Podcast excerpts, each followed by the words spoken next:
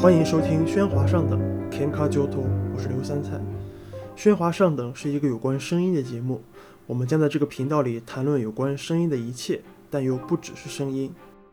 如果您喜欢我们的节目，欢迎您使用泛用型播客客户端订阅和收听，或者关注我们的网站 k e n k a j o u t o 点 typeblog 点 i o。欢迎收听《喧哗上等》的第五期，这一期是上周的延续。那么我们两期其实是在一块儿录的。呃，上一期是介绍到了关于这个现呃，怎么我我又说成现象学了，就是关于宗教学的这个一些入门的一些知识，包括它涉及到哪些方面的内容以及具体的研究方向。那么这一期呢，我还是想和黄景怡同学聊一聊具比较具体的内容，比如说的一些课课程的设置，还有一些呃书比较推荐的书，还有就是关于他在二零一九年去伊朗的一些见闻。那么来欢迎黄景怡同学的这个继续。对，大家好。然后呃，所以那你就是本科的这个。学习，那你们和哲学纯粹的这种哲学系的哲学专业的同学是在上课上有什么很区别大吗？哦，是是这个样子，就是我们那个时候是有两个班，就是一个是哲学班，一个中小学班。当然现在因为一些课程的修改嘛，就是变成了一个，我我听说现在基本上全国的一个图一般的一个做法就是说哲学在等于说在你第一年的时候你是个大类。嗯，然后后来就是至于去你要选哪一个具体的小方向这样，现在是做法的。我们那个时候是分开的嘛，然后实际上课有很多课是分开上的，就就是我们会有一些共同的一些培养的一些必须要上的课，比如说什么中国中国哲学史、西方哲学史，然后还有一些基本的一些社会调查的一些嗯社会调查方法的一些课吧。所谓做田野是吗？其实就是跟你讲一讲，就是怎么做调查，后面就是怎么发问卷啊，就是一些一些要注意做调查田野的时候需要注意什么呀？就这样的一个课。哲学系就要做田野。但是我们这是这是我们学校的一个特色。哦就当时在民民族大学的一个特色，并不是所有的哲学院他都会给学生上，但是就哲学史是很基本的，就是都要上的一个课。但是我们老师也是分开的。OK OK。对，然后。其实到后面就开始，就我们要上导论课，就是哦导论，宗教学导论课，然后几大宗教的概论嘛，然后一些特别专业的一些一些一些一些讲解。那其实就跟哲学哲哲学班上的课是不一样的，哲学班他们就会讲别的一些，什么分析哲学啊、欧陆哲学什么的，语言哲学啊，然后什么现象学啊，那个现象学啊，嗯，现象学受害者，还有就是嗯。伦理学，伦理学我们也讲了，就是，但是就我们讲就是一些比较浅的东西。宗教伦理学吗？没有，反正我已经那那课我已经不记得他讲啥，就就后面可能因为老师自己的兴趣，就变成一个什么中华传统美德什么就这样的一个一个东西，所以你就发现我们就没有上的那么那么专嘛，就是，然后但是如果你是哲学专业，你会，就是你可能还会从什么。嗯，认识论啊，形而上学啊，就这些。啊，什么经验哲学，乱七八糟的。嗯，经验哲学不是，形而上学跟那个方法，那个认识论，它等于说是，就是哲学的一个那个基本的一些研究的方式。一个 basic。一个主题，你可以这么理解，就就你你做所有的一些话题，你都可以，你是怎么样去去，就是说，我我们是看你说的到底是不是正经做做哲学的，你做这这个东西有没有道理？我们是可以通过一些基本的主题，基本的，比如说你在哲学史上，你是在什么样的基础上提出这个问题？那这个认识这个认识论是不是就有点类似于数学上的公理一样的东西？就是不是，也不是，也不是，也不能这么说。因为我其实也也没有太受过那种哲学或者逻辑学的训练，但是我我就就比较好奇这种这种思维训练的过程。那这个，这我就我其实也不是特别，因为特别了解。嗯，但是具体然后具体回答我们当时上的课，我们那个时候还就是本科，其实还是一个一个概要吧，他就是教你一些那个基本的一些知识。当然可能像比如说我们像上佛教概论的时候，那就是佛教佛教的历史，或者那个像伊斯兰教概论、伊斯兰教的历史怎么去，它它有什么呃基本的一些呃信仰一些观念、嗯一些实践，然后古古代的情况怎么样的是吧？然后当代的一些，它其实就是一些很基本的一些问题，然后上课也比较说实在，那个时候的课堂也比较宽松嘛，因为我们班人很少，然后老师之间后面会有一些跟学生的交流。然后最后一般都上到最后几节课的时候，就是说你们有什么感兴趣的，我讲一讲。啊，不会嗯会不会有那种就是很就所谓意识形态色彩比较浓厚的讨论？不会，不嗯会，嗯就是就是是这样的，就是我们那个专业啊，就是还是你你还是要有一定的那个方法，是吧？马克思主义宗教观的这样一个东西。嗯，然后就实际上就是，我觉得也不用把它理解的太太僵化吧，啊。就你还是，你到最后你还是觉得你是在特别正常的去，呃，特别温和的，相对相对比较温和的正视一些东西，就是你你你你做研究，你首先你得你得承认所有的宗教文化，它都是人创造的文化，对吧对对对对对，所以我们在这一点上，不管你你你自己本个研究者个人，你是出于一个什么样的一个态度，嗯。你你你都是可以去做这个研究的，呃，这个确实对，嗯所以我觉得还好。嗯，而且就是当你真的是等于说你你是一个专业的时候，你你你你就不会去，就是你就不会觉得这是一个不正常的事情了。啊，对就是当当成一种专业或者职业。啊啊啊！哎，那你们就是同学本科同学毕业了都去干嘛了？哎呀有读研的吧，嗯然后他们其实做自己就是所谓的真正做本，就是我们那种什么民族宗教事务的，以以前会多一点，然后其实到现在大家做的东西都也不一定是完全对口的工作。你像就也也有人去做公众号的编辑，啊，对，新媒体什么的。对，还有人去去教英语的，就就还有就还有就是转行了嘛，就是可能读了跨了一个专业，读了个研，这都有。对啊，那你硕硕士的同学们呢，就是他们是我们班我们班就继续读书的更多一点。啊，嗯，但是从这个叫怎么说宗教人士的比例，比如说你我我不是上上上一上一上一回刚才想想说没说成的那个，哦那是因为因为我硕士是在那个人民大学念的，嗯然后这算是一个人民大学的一个培一个特殊的一个培养的一个一个课程吧。就是嗯我的很多同学他们是，嗯，干部不能说就是他们是从事这个工作的那个宗教职业人士。啊啊，就是而且是是等于说他们的工作就是是去引导，就是比如说他就是引导这样一个信众嘛，引导宗教跟我们的社会去适应啊，大概大概是这样子。然后其实也是给也是等于说有这样一个机会吧，然后能让他让他们继续去接受这样一个一个一个教育，一个一个重新的去嗯走出他们原来的一个舒适区。那比如说来，这重新来来到这种普通世俗的大学里面去、啊。去接受一些知识，那这些那这些这个所谓从事从事宗教职业的这些人，嗯。其实也并不都是什么和尚啊、道士啊，什么啊。好多庙庙里的什么清真寺对。里的之类的，这这也是也是刻板印象。对，但是就是说，嗯，哎呀，这个怎么讲呢？他们的确是是是有这个身份的，对，但是就是说，就是大家可能总觉得那个，这其实这也是个工作，对吧？呃，对对这对，这还是就是一个工工作的事情，就是不要觉得说他们好像就生活在一个与世无争啊就这对啊样的，他什们其实么杭州灵隐寺不是招什么月 月月薪三万？嗯，那就是说，其实就是我觉得大家还是就是，只是它只是一个职业嘛。嗯对。当然，他因为他们有有他们自己的一个身份的认同，是是这样的一个事情。嗯，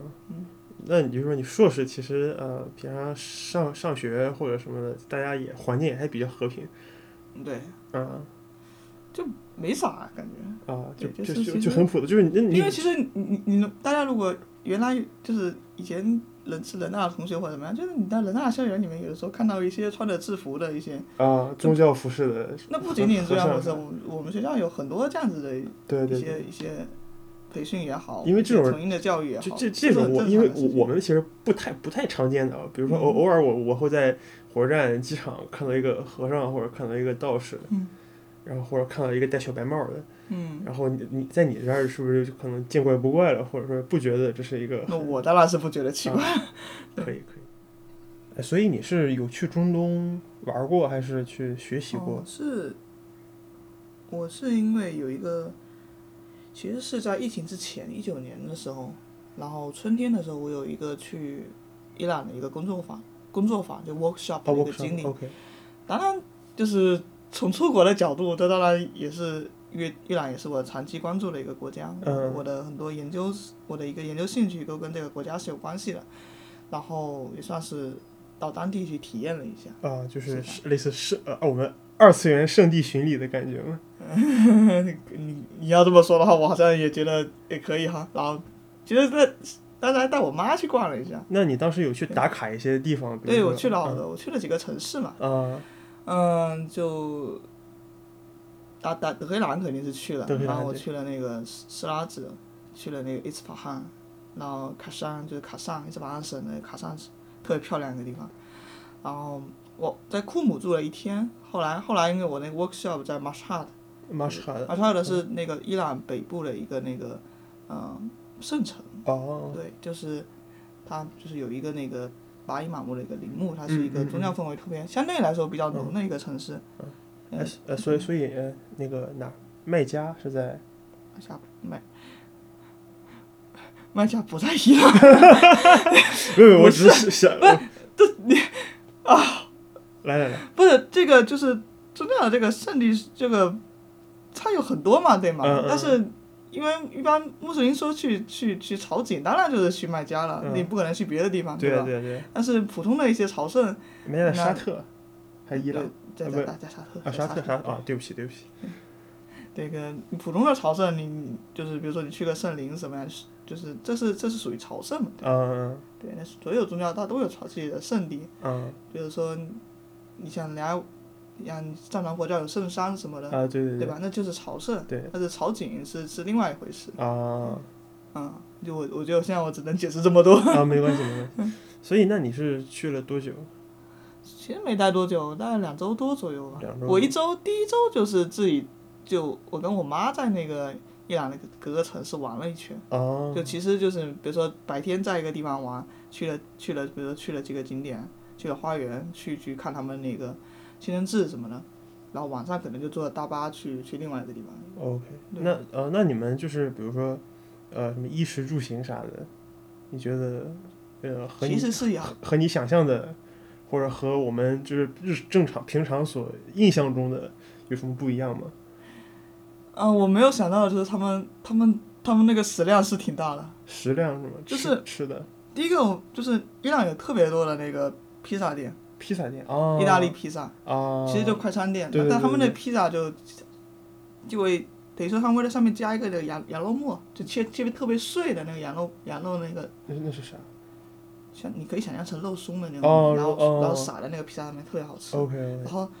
我我在伊朗我基本上没有吃完过，我我吃所有的饭我都没有吃完过，哦，所以他们这饭量特别大。他们这个饮食文化是不是也不是那种一人食的那种，就可能还是就偏那种聚餐型的，嗯嗯，一一个大嗯披萨之类的。对对，所以大家其实去伊朗没有发现伊朗人特别爱野餐，就真的是就就跟在公园里面，他们就是那个一家人那个拿一块那个小毯子，然后坐啊，着然后喝喝点红茶，然后带吃点点心啊什么，吃个冰淇淋或者吃点那个小披萨呀什么的那样子也，嗯，然后我们传统的一些饮食其实你会发就是有点像那个那个东西，其实有点就加点鹰嘴豆嘛，啊，鹰嘴豆。对，然后就是其实像嗯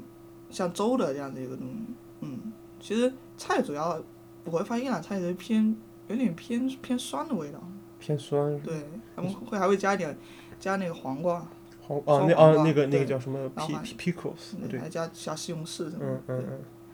那你觉得就是啊，就是这种这种饮食，你你有考察过饮食文化和当地的这个？没有。就就是嗯，我可能比如说我会知道一些，就类似于什么藏红花冰淇淋啊，啊藏红花冰淇淋。哎哎嗯。哎，然后那个像什么酸奶什么之类的，就大概知道，但是我没有特别的去去去关注这些。然后来的时候会发现，哦，就是是是这样的。啊，那这种在国内你觉得嗯有吃到的机会多吗？就是有地儿有什么比较正宗的店，比如说在北京嗯，北北京有一家伊朗餐厅，对，现在就叫伊朗餐厅，以前叫波斯波利斯。啊对，现在就原来那波斯波利斯好像现在不在了，现在就是叫伊朗餐厅。就叫伊朗餐厅是吗？哦，好，我们在北京的听众朋友们 可以但我我没有去过，就我我听过一些他们有去过的人说，当时带了伊朗朋友去，好像打个卡，对伊朗朋友并不是很喜欢，我也不知道。懂懂了嗯懂了懂了。嗯，大家其实去我也发现特别有趣的一点就是，包括因为最近马上伊朗要大选嘛，然后我还看了一些他们那个议议会的照片，发现有一块伊朗特别喜欢做的，嗯就是那种，嗯，就可能他们家就就有一个毯子，啊，大家就是比如说就席地而坐啊，对对对就是这样子一个，就他们还是保留了自己就是可能像那种牧民的那种习惯。嗯。就我听说这些传统来说，伊朗人家里面是很早是没有那种床，我们现在那种床的，嗯。他可能就是一个榻榻米的那种，然后他睡觉了就是躺着包了一下，哦，啊、这是他们比较传统的一种生活。哎，那你然后我去了那个城市叫去过一个城市叫卡善嘛，嗯卡大家如果对伊朗有点了解的话，可能知道那是那城市出名是因为卡萨的那玫瑰水，卡萨的玫瑰种的特别好，啊，卡萨有很多的那个庭院，然后它那个庭院就是，你可以理解为窑洞那种，我现在不知道怎么跟你形容，窑洞。窑洞，就陕西的窑洞。类似，庭院啊，庭院，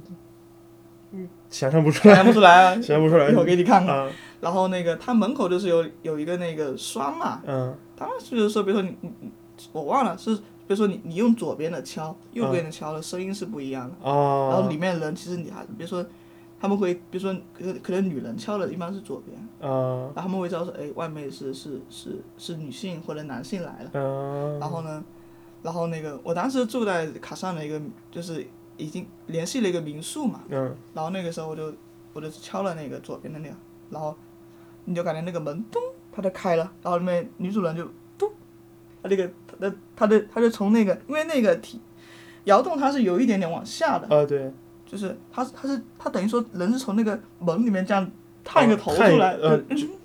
就弯一下身出来。对对对对，哦特别有趣那个，哦对对，哎，对，那就是关于这个，你觉得卫生情况怎么样？哎，那挺干净的挺干净的因为我好像我我我我小的时候去那个文莱啊，玩过，然后文莱不是也是就是伊斯兰文化文化嘛，嗯然后住那个酒店，他们说是有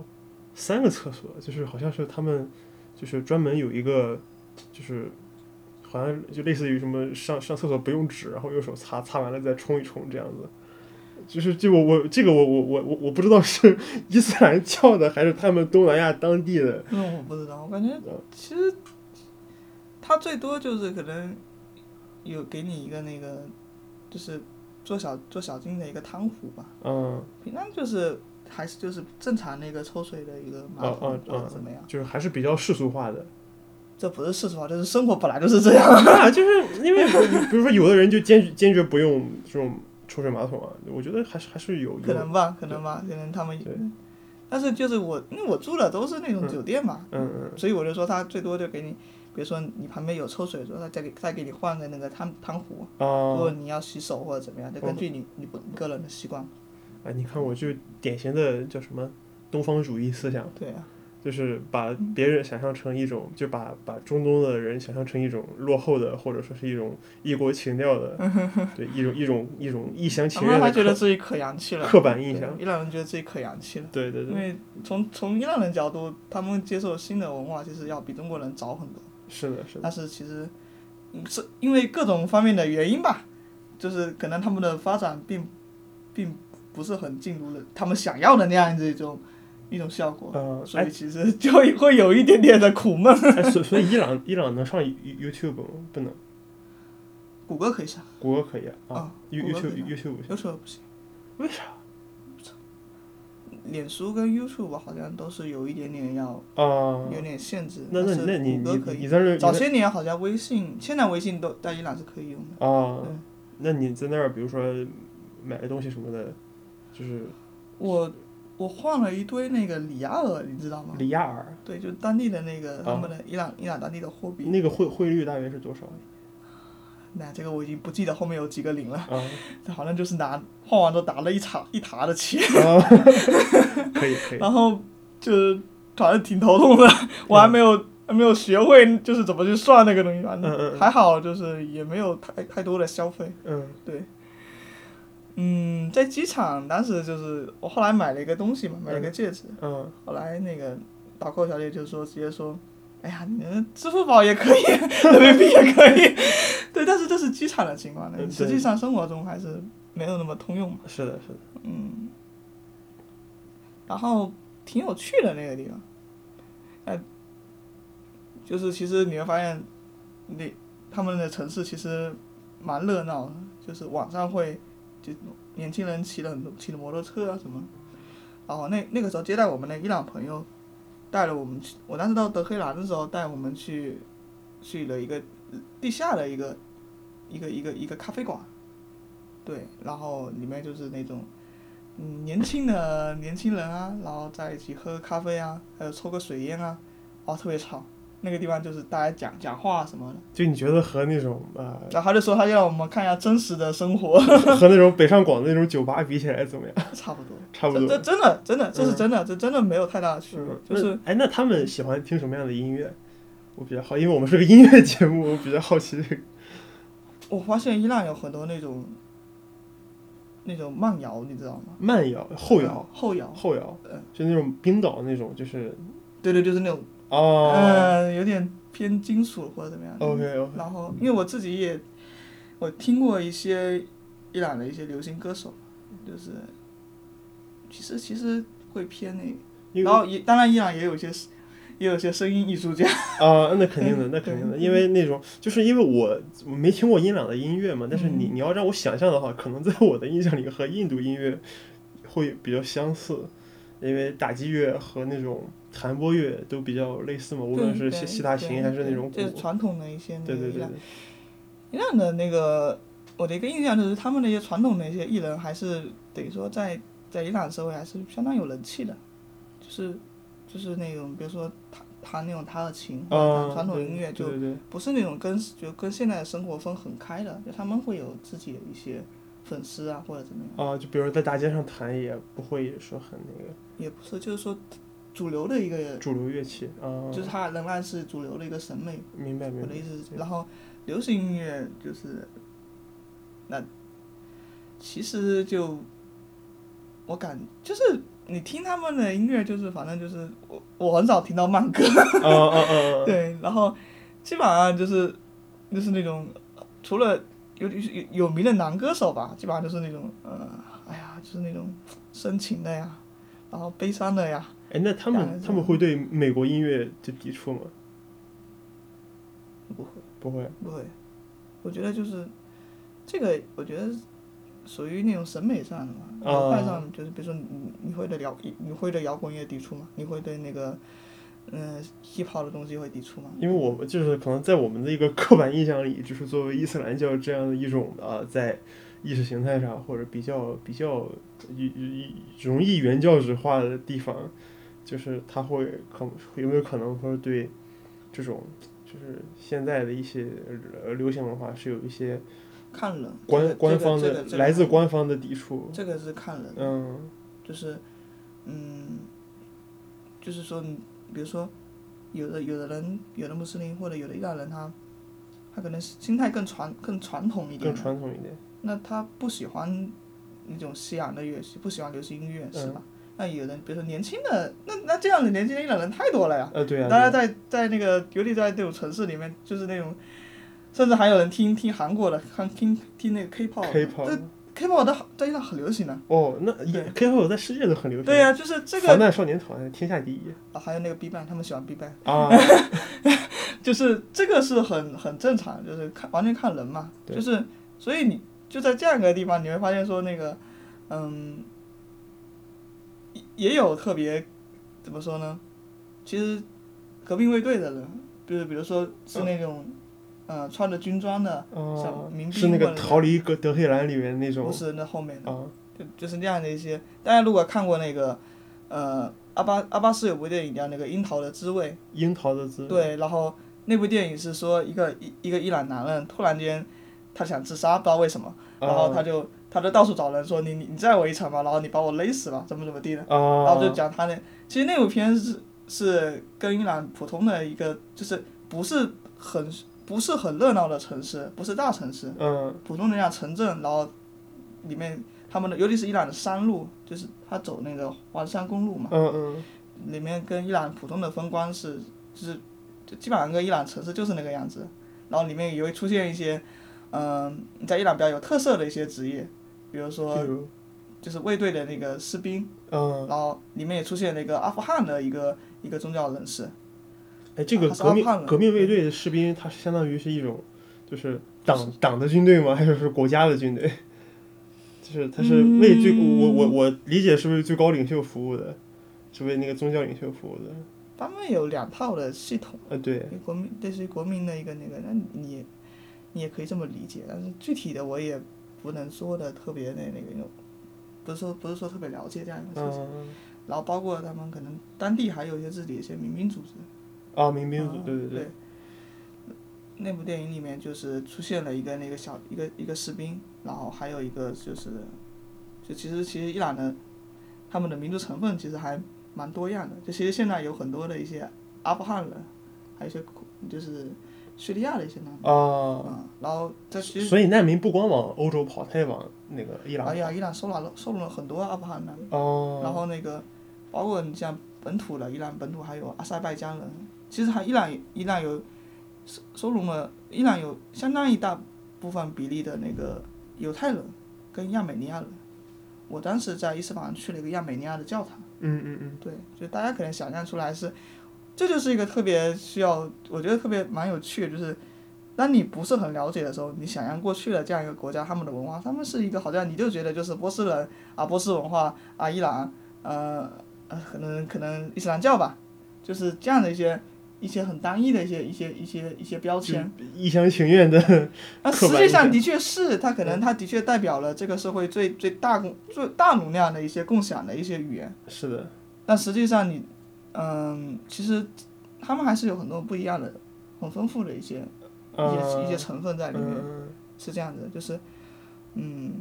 像比如说，大家都觉得德黑兰，德黑兰是一个城市，那德黑兰其实是个省，对它其下面还有一些卫星的城市，但德黑兰市可能周边还有一些什啊么加斯温这样的一些一些城市，啊，哎，这就好像那个嗯。我前几天听那个东亚观察局的播客，他们老说那个首首尔独立建国，首尔首尔共和国，对，首尔首尔吸纳了韩国三分之一多的人，小三分之一的人口嘛。差不多，嗯，对，嗯，他们原来在之前也有过一一种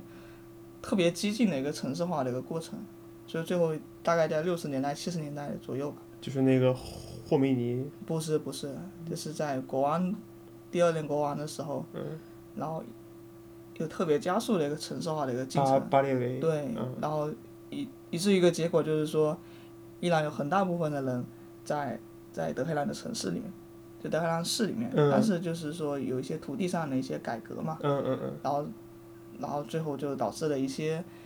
嗯一些那个城乡之间的一些矛盾。对对对包，括那个大家如果更了比较了解，相当于就是说，德黑兰的北区跟南区的发展是是很不一样的，就是嗯南区可能有点像那种，其实就是那种城中村，啊，城中村，对，就是真的是这样的。然后那个这不就这不就南六环吗？那北区就会相对来说更更中产，就是嗯，其实北区现在伊朗的德黑兰的北区有特别特别高档的一些呃住宅呀、海淀，图书馆啊什么就那种，嗯，就是确实差距挺大的。你你觉得和北京比起来，就是我刚才打了一个比较不是很恰当的比方，把它比成北北三环和南六环，你觉得恰当吗？还是不大一样。嗯，对，就是这样。然后我觉得大家如果去玩的话，玩其实伊斯法罕啊、色拉子都挺美的，大 家可以可以去去看一下。然后就可能大家比较关心的是，比如说这种啊、那么呃女性，比如说所谓戴头巾啊，或者是这种啊限制的一些东西，可能是不是你觉得严吗？或者说是不是必须的？或者说他对外外国人的一个状况？嗯，其实对外国人会还好，就是我我当然我我肯定是我我们肯定是要全程的，就是也没有说包的很夸张，你知道吗？就是我就我就我就盖了一下，然后就是等于说走路的时候尽量不要让它掉下去就好。嗯嗯，我觉得这个也是，就是就是他们有头巾有好多种，我们一般戴的这样的就是等于说罩一下这样子，这嗯个叫 hijab，就 hijab。嗯然后还有就是你，比如说你要去一些，嗯，圣林或者去一些那个，像清真寺里面，你去圣林啊，他会给你带一个那个叫乔道的东西，就是个大袍子。嗯那个大袍子是怎么回事呢？就是等于说，你可以把它理解为像浴巾一样的东西，哦等于说你就全身盖住了。明白明白。然后有的做的好的，我看他们有的做的好的，直接头套也都进去了。有的就是你要你要全程拉着这个手，你就哦整个人拽着它。对对对，嗯呃，还有一种就是我他们可以理，其实有跟正装差不多了，它也就是盖个也是个盖头，嗯然后可能就是头套呀，然后一般是黑的或者白的，然后大概到肩膀这样。子听着有点像修道院那种衣服。你看看一些伊朗的电影里面，你们你们会看到，就是比如说场景是医院啊，嗯呃，尤其是医院、学校啊，就是一些女士戴的头上，那其实是他们有点像工作服的这样一哦种。呃，具体来说的话，实际上也是看看人嘛，就有有的可能年轻一点的一些女孩子，她们可能就是直接头反正头发能盖住就好了。明白明白。对吧？你就你就穿的鲜艳一点，那但是其实大部分大部分的女那个伊朗女孩还是那个就戴一个大的一个袍子，大嗯概把大概把把身体遮住这样子。嗯，当然一方面也是算是一个，因为头头巾其实跟他们的一个意识形态之间有一些关系吧，它不仅仅是。不就不就是它跟革命革命的一些文化、革命的革命的象征是有关系的。呃这这个这个就这个要跟他们的历史有关，就是跟就是跟伊朗本身的历史有关系。然后还有一个就是，其实就其实他们他们就是会选择黑色的呀，就是他们黑色吸热是吗？黑色是什叶派的颜色，哦，什叶派啊，就是这算是一种审美吧。审。对对一些对一些穆斯林来说，对哎，那哎那逊尼派又就就是一种审美又，什么颜色？我也不知道。所以就是呃，他们这个，因为戴头巾这个事儿，因为我看过一些伊朗五六十年代的老照片嘛，那个时候不是他们就全盘西化嘛，我那个时候看到的照片，感觉他们还是特别特别欧美的，就过得和好像美国的中产其实差不多。所以是因为是出于这样的一种呃，就是伊朗革命之后的一个这种意识形态神圣性的需要，是吗？所以他会强化他的这种嗯，其实就是大家可能我知道，大家可能会在网上看到一些那种特别的，就是像刚才三菜讲的那种，嗯，其实那你也不能说代表全部的那些，就他可能只是说在当时的一些接受了这样一种西方的一种生活的一些、嗯。一些一些，可能就只是少部分的权贵，对吧？嗯，明明白，就他不代表就像就像我们现在你你说你看到看到民国的照片，你能代表普通人的生活吗？呃也也不能代对对吧？而且就是其实上你要知道，在一个一个山地的国家，伊朗这种山地国家里面，哦，山地国家对伊啊，朗伊朗伊朗高原，大家嗯一定要就它是一个它是一个山地文明，海拔大约多少？两千、三千？嗯，没有特别高其实，然后就是早些年就是盖戴盖头并不是一个自以前没有的事。啊，就可能大家大概在我们我们可能相当于中国晚清的、嗯大概那个时候吧，嗯。可能一些大家如果能找的话，就是一些嗯一些西方人拍的一些伊朗的老照片，嗯，那个时候其实大家就是戴了一个那个，可能戴的可能戴的那个面纱要比现在我们想象的更夸张，哦，那可能那可能就是头上戴的那种一环一环的那个配饰，然后一个很长的一个那个面纱，然后眼睛可能稍微还挡一下。那这不有点像脸基尼？听着不是像，连接力，不是 不是不是，就是，就他他可他就真的就是有文化的那种，他是有一些文化的东西在的，那当然只是说会让人觉得不舒服了，只是说这个东西变现在变成了一种必须你要这么做，那其实在这一层面上就是，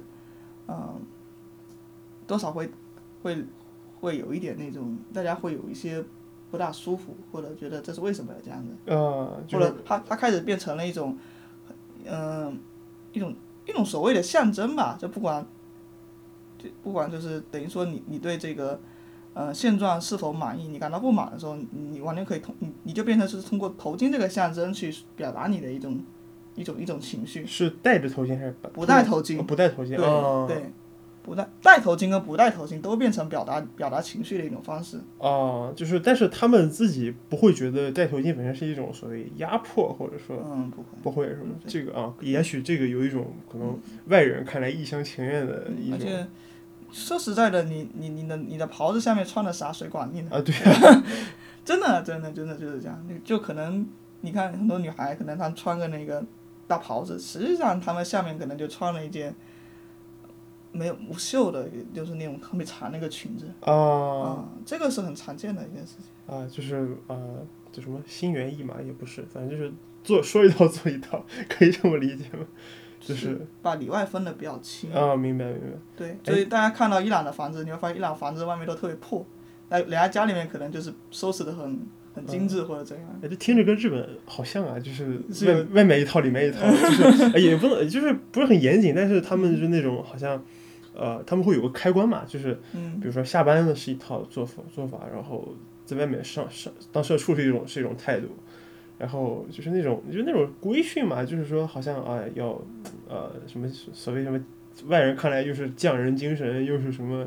呃到到处鞠躬就是讲面子嘛，哎对对对。就是讲爱面子的民族，这这一点是没有错的。所所以你觉得就是也是伊朗这个国家也是比较爱面子的哎呀，太可怕了，很客气，真的很客气。啊就就他们对他们对他们对亚亚裔是比较友好是吗？就对对东亚这边儿中不是他中就是中日韩他就是那种，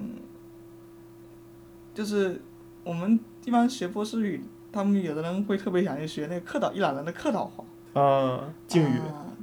就是说，对，他真的就是各种各种各种各种各种花样的。啊对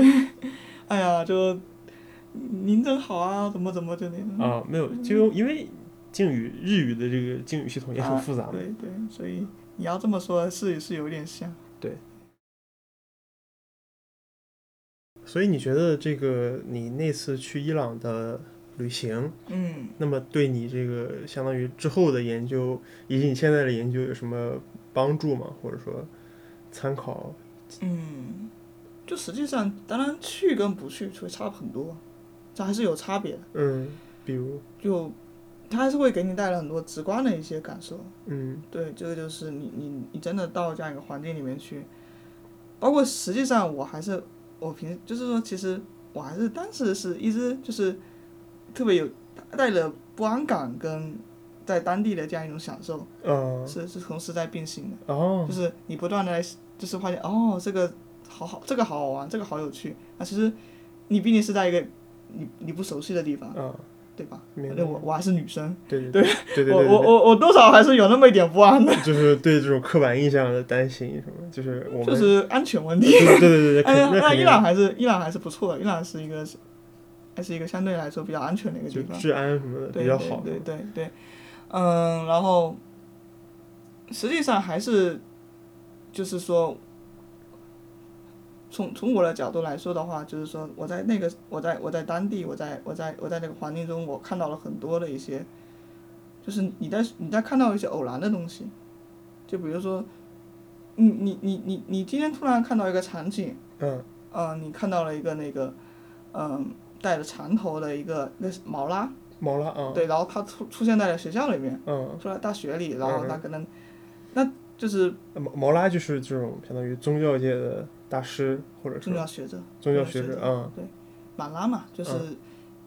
然后他因为在伊朗的学校里面，就是有也会有些马拉，他从事的一些，比如说教教教哲学啊，教教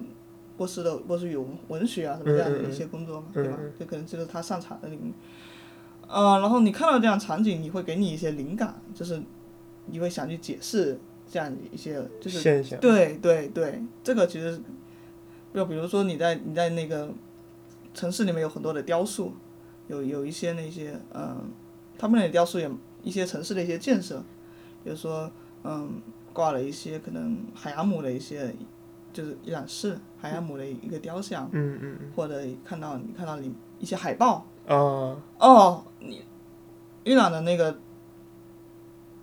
壁画，壁画啊，对对对，这个是哎大家去就是很有特色的一个东西。结果我们这个节目变成了一期旅游宣传片。那对对啊，对，就是那个他们他们好像美术学院是专门有有做这方面的培训，就是训练的。呃，是那种宣传用的壁画是吗？对那种壁画，基本上就画一些两伊战争的时候哦啊、牺牲的战士啊啊、啊一些一些国家的一些宣传啊。啊，但现在有的也开始变得更加小清新，就是可能画一些那种